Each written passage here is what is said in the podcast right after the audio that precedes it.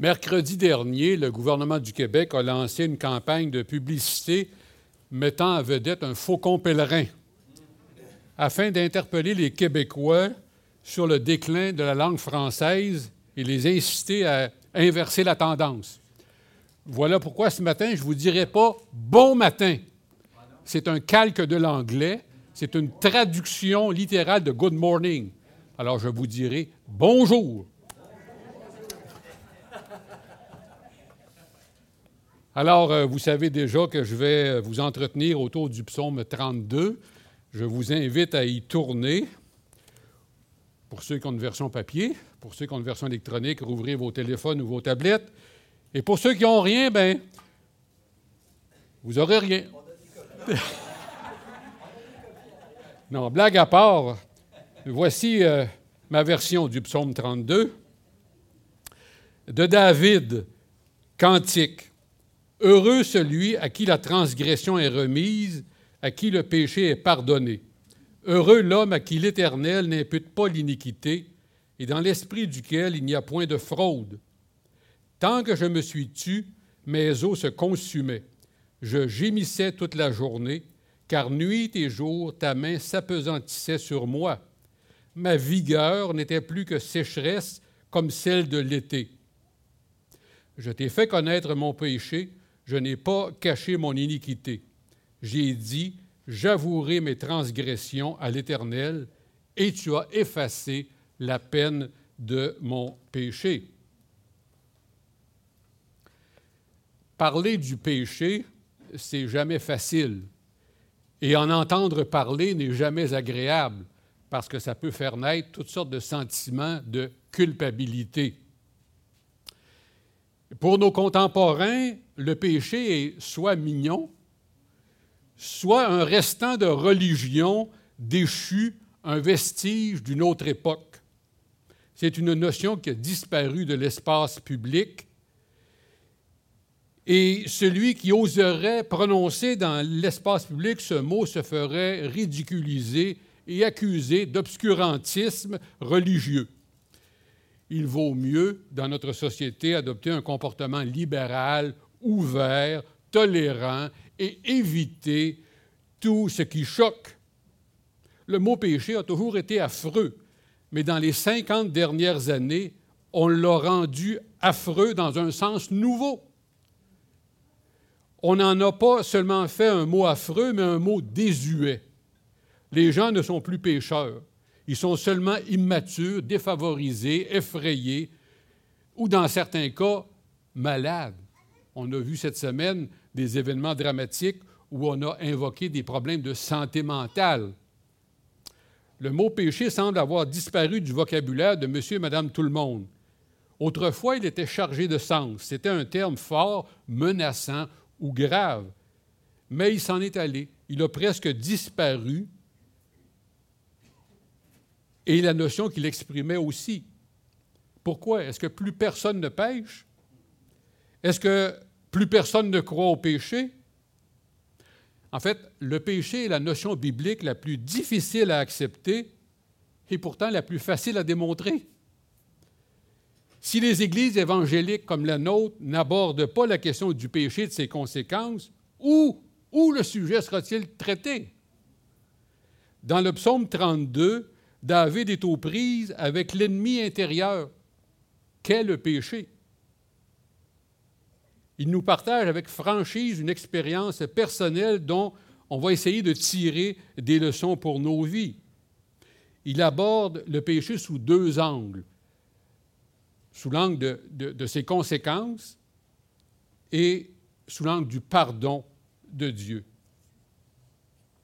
Alors, euh, vous avez vu j'ai euh, essayé de mettre de la couleur dans le psaume 32, attirer euh, votre attention sur euh, des notions importantes.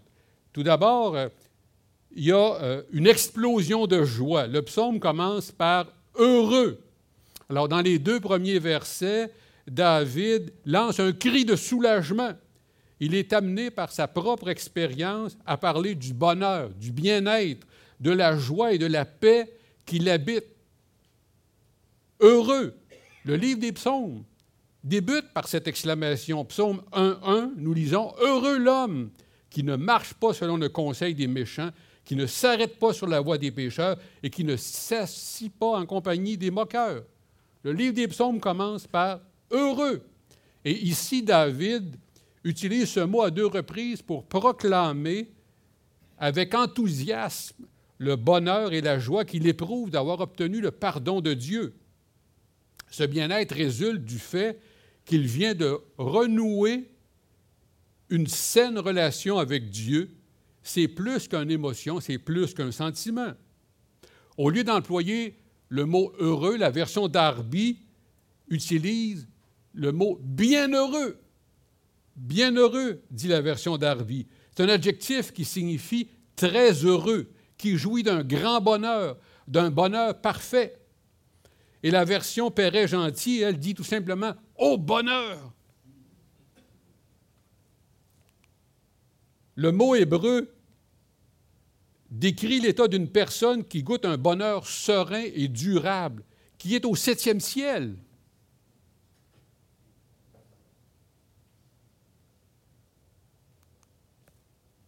Mais voilà, il y avait aussi dans le verset les mots transgression, péché, iniquité.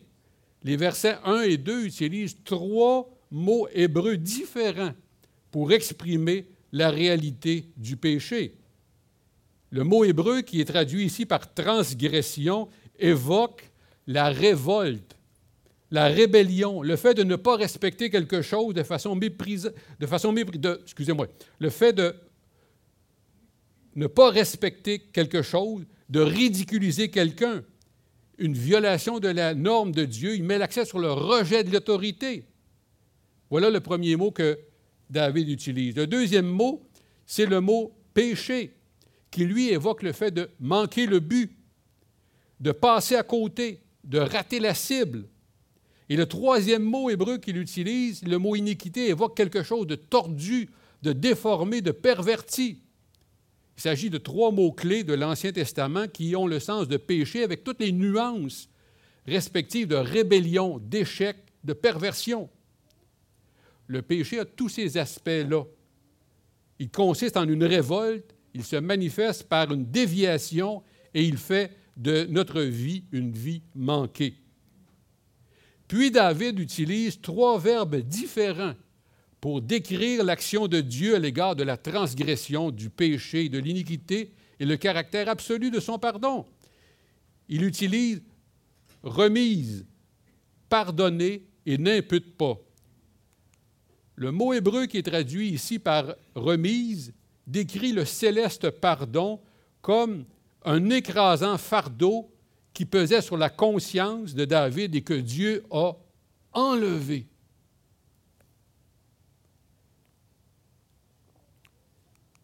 Le mot hébreu qui est traduit par pardonner, lui, décrit le céleste pardon comme le geste par lequel Dieu a couvert le péché de David de telle sorte qu'il est devenu invisible pour Dieu. Il est devenu invisible. Le regard de Dieu n'est plus blessé par le péché de David. Dieu a évacué le péché de son champ de vision et choisi de ne plus s'en souvenir. Et le troisième mot hébreu, n'impute pas, l'a été dans d'autres versions par ne compte pas, ne tient pas compte, ne retient pas. Dans la version Sommeur, si certains d'entre vous l'avez, nous lisons Au compte de qui l'Éternel ne porte pas le péché? Pour sa part, la Bible des peuples écrit que le Seigneur voit sans dette Quant à la nouvelle français courant, elle énonce que le Seigneur ne traite pas en coupable. Imputer quelque chose à quelqu'un, c'est porter cette chose à son compte. Et c'est ce que Dieu ne fait pas ici à l'égard de David. Ce troisième verbe décrit le céleste pardon comme une dette que Dieu annule, qu'il remet gracieusement et dont il renonce à exiger le paiement. Le péché de David est ainsi totalement réglé et devient une affaire classée. Les fautes que David a commises ne sont plus à sa charge, ne sont plus sur ses épaules en quelque sorte. mais ça ne veut pas dire qu'elles se sont volatilisées dans la stratosphère. La sainteté et la justice de Dieu ne le permettent pas.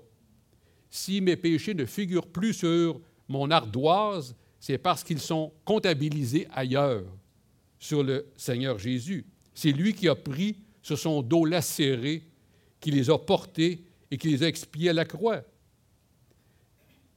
Aux Romains, l'apôtre Paul écrivait que Jésus a été livré pour nos fautes. Romains chapitre 4, verset 25, version Darby. Donc, par ces trois expressions-là, remise, pardonnée, n'impute pas, le psalmiste nous dit que son péché été pris en charge par Dieu lui-même. Le Seigneur n'est pas devenu amnésique. Il n'a pas perdu la mémoire. Il connaît toutes choses et ne peut pas oublier, mais il couvre nos péchés. Il n'en tient plus compte dans notre relation avec lui. On ne peut pas balayer nos péchés sous le tapis et prétendre que tout va bien parce que nous, on ne les voit plus, on ne veut plus y penser. Quand Dieu pardonne nos péchés, il les élimine complètement. Il ne les conserve pas quelque part sur un disque dur ou une clé USB pour nous les remettre sur le nez à la première occasion. Il les éradique, il les fait disparaître complètement. Et j'aimerais vous citer ces versets du livre de Jérémie. Oracle du Seigneur, je pardonne leurs crimes, leurs fautes, je n'en parle plus, je ne suis pas un Dieu radoteux. Nous lisons aussi dans Ésaïe chapitre 43, verset 25, version Darby, c'est moi, moi-même, qui efface tes forfaits pour l'amour de moi, et je ne me souviendrai plus de tes péchés.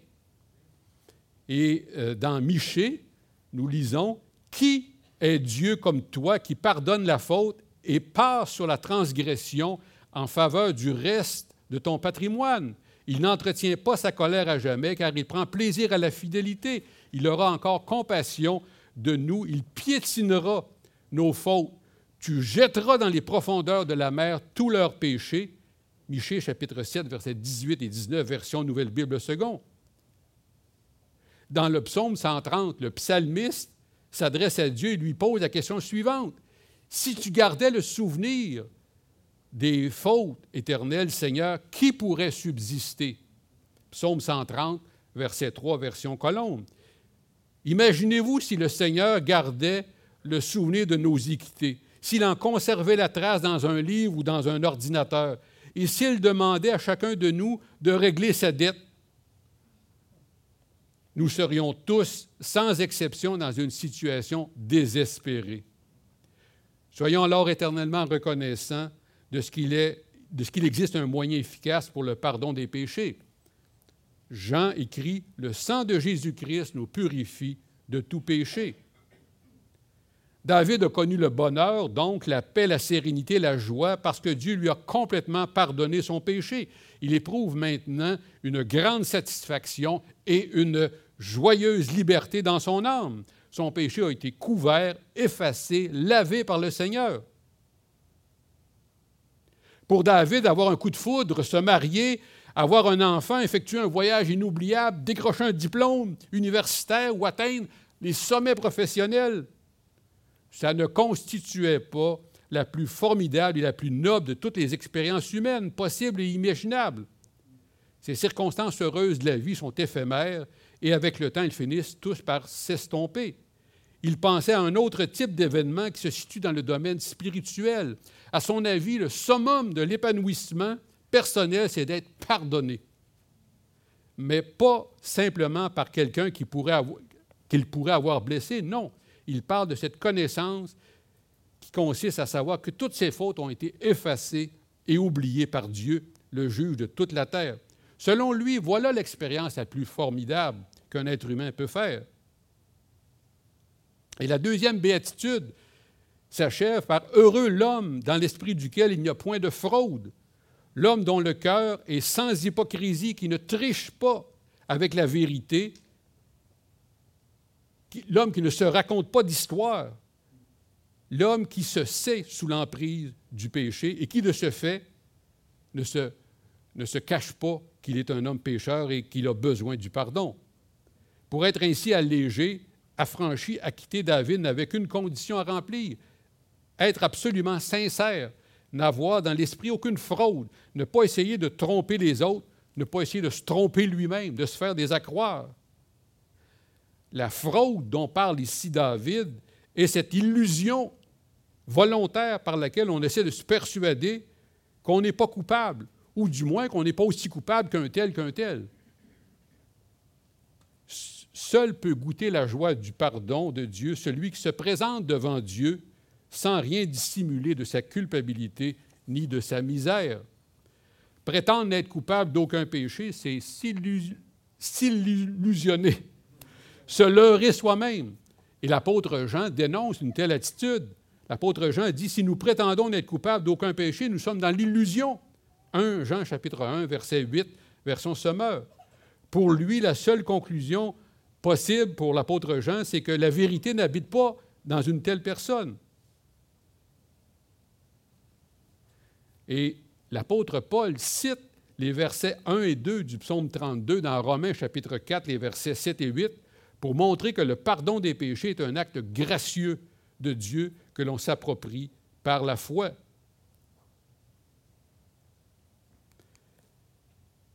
Mais avant d'avoir goûté ce bonheur-là, David avait dépéri par dénégation.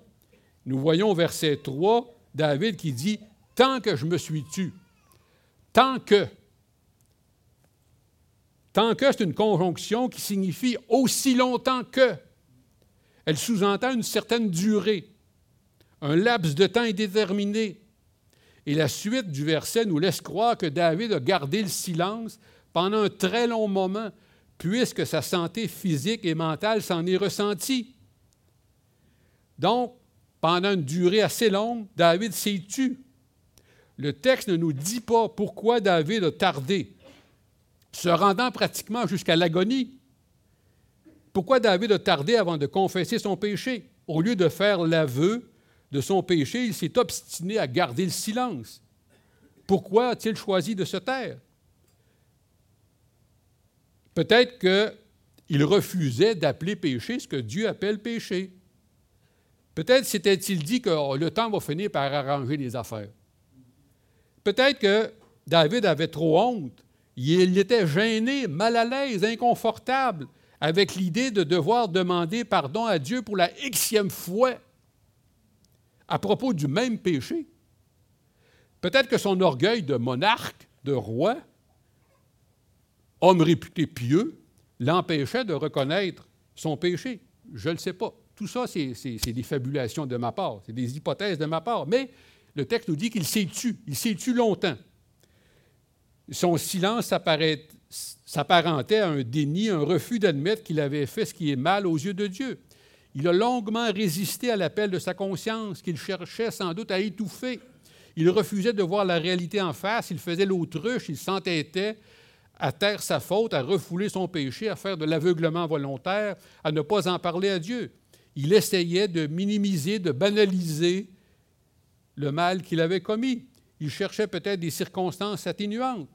Et son mutisme s'est retourné contre lui. Il dit Mes os se consumaient. La Bible des peuples dit Un feu rongeait mes os. Les os sont l'emblème des forces physiques celle de David s'épuisait, son corps dépérissait, il est tombé malade. Le texte nous dit que je gémissais toute la journée. En plus de ses souffrances physiques, David rugissait, nous dit la version d'Arby. Dans d'autres versions, nous lisons Je me plaignais toute la journée. Ça devait être agréable pour sa femme. Je criais tout le jour, dit une autre version. Mes dernières forces s'épuisaient en plainte quotidienne, nous dit la nouvelle français courant. Entre vous et moi, quelle existence misérable que celle de passer ses journées à grogner, à maugréer, à rouspéter. David criait beaucoup et sans cesse, mais le vrai problème, il n'en parlait pas, il le taisait. On peut donc parler beaucoup, mais passer à côté de l'essentiel, oublier l'essentiel. L'angoisse spirituelle a souvent pour effet de miner l'organisme physique. Et le texte nous dit, car nuit et jour, ta main s'apesantissait sur moi. Dieu a dû utiliser la manière forte pour sortir David de sa torpeur. Encore une fois, il est utile de regarder euh, comment euh, cette phrase a été rendue par d'autres traductions de la Bible. Alors, dans la version le, lièvre et maillot, nous lisons Jour et nuit, ta main m'écrasait.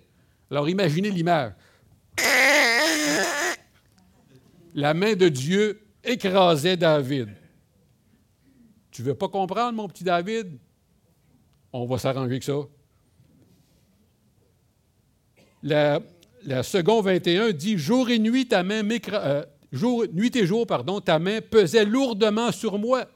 Dieu a été obligé de traiter David sévèrement pour l'amener à la repentance. Désireux de courber son orgueil, la main divine s'apesantissait sur David. S'il avait cédé plus tôt, si, sous la pression de la main paternelle, il était tombé à genoux, cette main ne se serait pas... Euh, sa main n'aurait pas euh, été là jour et nuit. Mais par entêtement, par une obstination, David a obligé Dieu à euh, jour et nuit le frapper.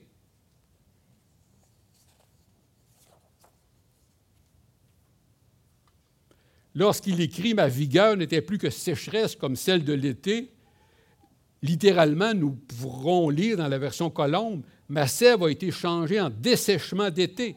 David nous raconte que sous la discipline céleste, eh bien, ça avait une conséquence dramatique pour sa vie. Sa vitalité s'étiolait.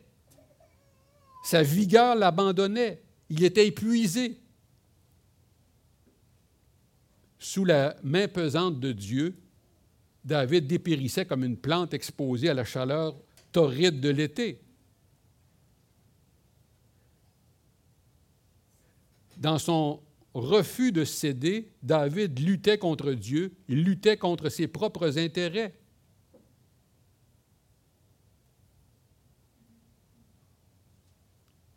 David a essayé de garder le silence, d'ignorer le problème, de le balayer sous le tapis, de faire comme si il n'y avait rien. Mais la puissante main de Dieu l'a amené à gémir toute la journée. Vous savez, il est dangereux de se rébiffer contre sa propre conscience. La vigueur de l'homme s'épuise à force de résister au travail de persuasion de l'Esprit Saint. Il y aurait beaucoup à dire sur les différents moyens que Dieu utilise pour nous parler. Par exemple, on sait que euh, l'Éternel a interpellé Élie à travers un murmure doux et léger. Et c'est en utilisant une lumière vive et éblouissante venant du ciel que Jésus s'est adressé à Paul. Ici, dans le psaume 32, David nous raconte que pour briser son endurcissement spirituel, Dieu a dû le châtier durement.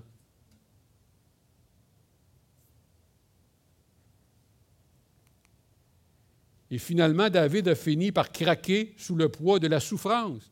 Il s'est finalement dit, J'avouerai mes transgressions à l'Éternel. La nouvelle français courant rend ainsi la réflexion de David. Je me suis dit, je suis rebelle au Seigneur, je dois le reconnaître devant lui.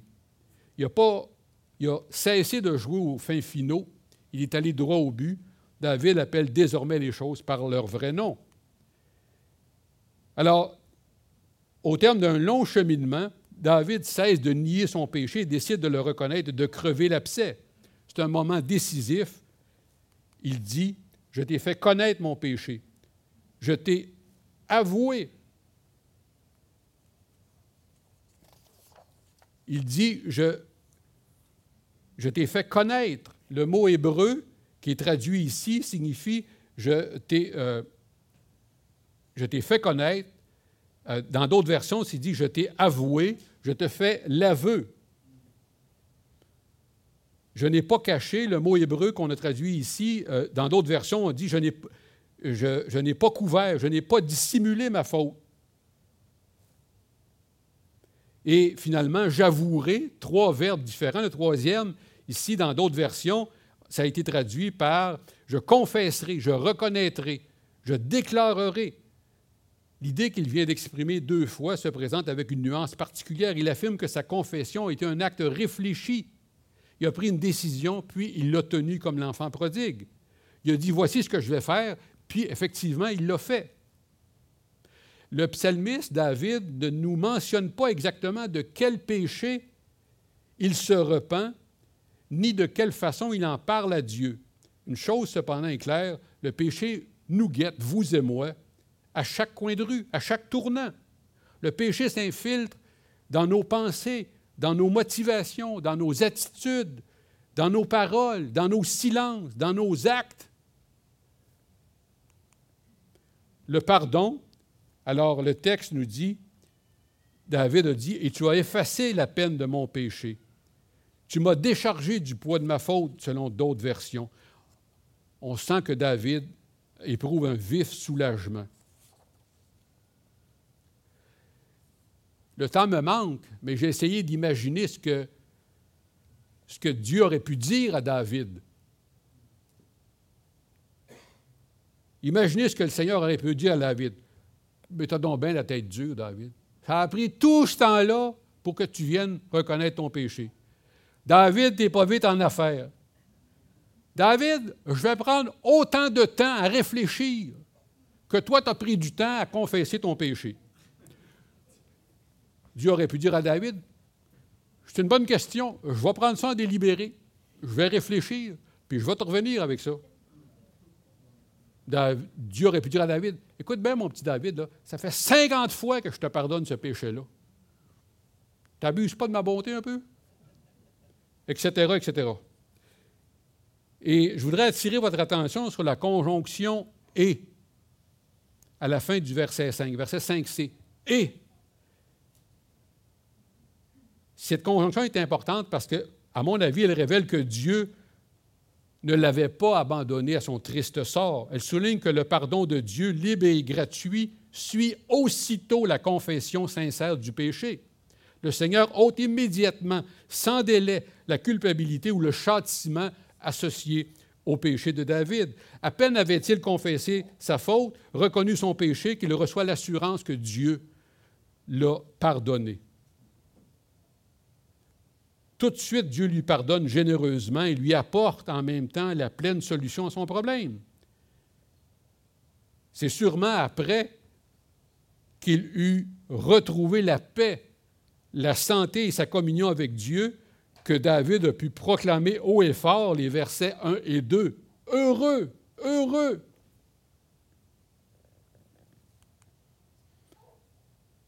Il y a beaucoup de choses que je pourrais vous dire euh, pour essayer de voir en quoi ce passage-là nous concerne. Mais j'aimerais tout d'abord vous dire qu'il y a trois mots, transgression, péché, iniquité dans les versets 1 et 2. Trois mots qui décrivent différentes phases de culpabilité. Ceux qui veulent faire affaire avec Dieu doivent régler la question du péché. Tous ont péché, sont privés de la gloire de Dieu, nous dit Paul dans Romains 3, 23. Sans Dieu, nous ne ferons qu'errer comme des brebis et nous nous égarerons en chemin. Nous lisons Celui qui cache ses transgressions ne prospérera point, mais celui qui les confesse et les abandonne obtiendra miséricorde. Proverbe 28, 13, version Darby dissimuler ses péchés ne porte pas bonheur. Proverbe 28, 13, version du rabbinat. Et si nous confessons nos péchés, il est fidèle et juste pour nous les pardonner et nous purifier de tout péché. 1 Jean chapitre 1, verset 9. On pourrait aussi dire que Dieu pardonne et ce n'est pas une bonne chose que de lui résister. Dans Hébreu chapitre 4, verset 7, nous lisons, Dieu fixe de nouveau un jour, aujourd'hui, en disant, aujourd'hui, si vous entendez sa voix, n'endurcissez pas votre cœur. Quand Dieu pardonne, il pardonne rapidement, complètement, parfaitement, irrévocablement. Son pardon est disponible à tous et en tout temps. Il s'agit de confesser son péché avec franchise et humilité.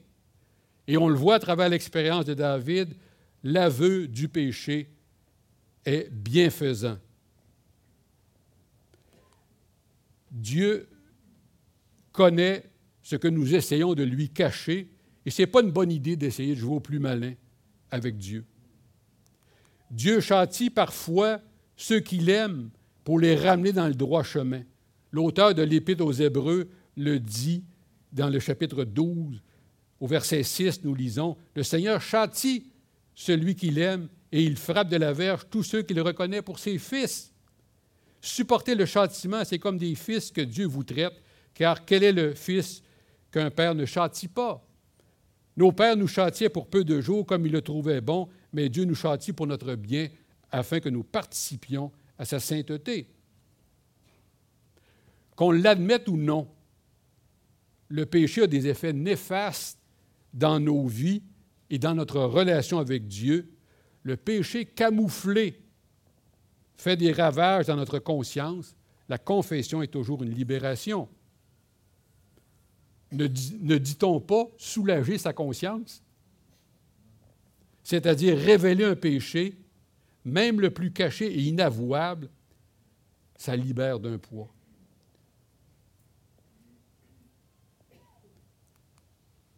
Il y a deux façons, euh, je n'ai pas le temps de vous parler de ça, donc je vais sauter. Il y a deux façons de traiter le péché. Le nier, l'ignorer, ne pas en parler, subir les conséquences d'une telle approche furent pour David dévastatrices. L'autre approche, c'est de reconnaître, avouer, confesser ses péchés, de trouver un bonheur serein, bénéficier de la faveur de Dieu. Je termine en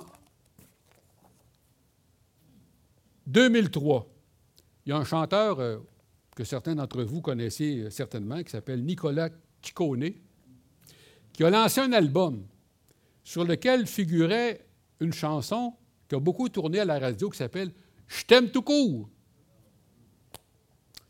Alors, euh, je me suis amusé à remplacer Je t'aime par Je te pardonne. Voici ce que ça a donné. J'espère que c'est assez gros. Alors, je vais vous le lire. Je te pardonne tout court. Là, imaginez que c'est Dieu qui chante ça. Je te pardonne tout court, sans beaucoup ni vraiment, sans faire peur ni semblant, sans condition ni règle. Je te pardonne tout court, sans peut-être ni seulement, sans parure ni diamant, sans artifice ni chaîne. Je te pardonne tout court, sans tambour ni canon, sans vainqueur ni perdant, sans belle promesse ni piège. Je te pardonne tout court, sans orage ni volcan, beau temps comme mauvais temps, au profond de moi-même. Je te pardonne tout court, sans virgule, sans accent, sans détour ni serment, sans complexe ni gêne. Je te pardonne tout court, sans une limite de temps, au passé, au présent, bien au-delà du rêve. Je te pardonne tout court, follement, tendrement. Prions. Seigneur, nos, premiers mots sont des mots de reconnaissance, parce que justement, tu es un Dieu qui pardonne. Tu n'es pas un Dieu qui est radoteux. Tu es un Dieu qui prend nos péchés les jette au fond de la mer et tu choisis de les couvrir, de ne plus t'en souvenir. Seigneur, notre reconnaissance est sans mots pour ton pardon. Et euh, ma prière ce matin, c'est que personne dans cette salle ne se prive de ton pardon. Que personne n'expérimente ce que David a expérimenté. Seigneur, euh, ma prière, c'est que tous, sans exception, on puisse euh, s'adresser à toi et faire comme David, reconnaître, confesser, avouer nos péchés, nos transgressions. Seigneur, tu veux nous, nous faire du bien, tu veux une relation saine avec nous et tu as pris l'initiative pour cela.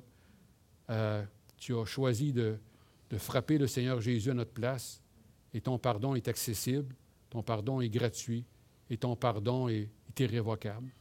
Alors Seigneur, nous te célébrons ce matin en reconnaissance pour cela. Amen.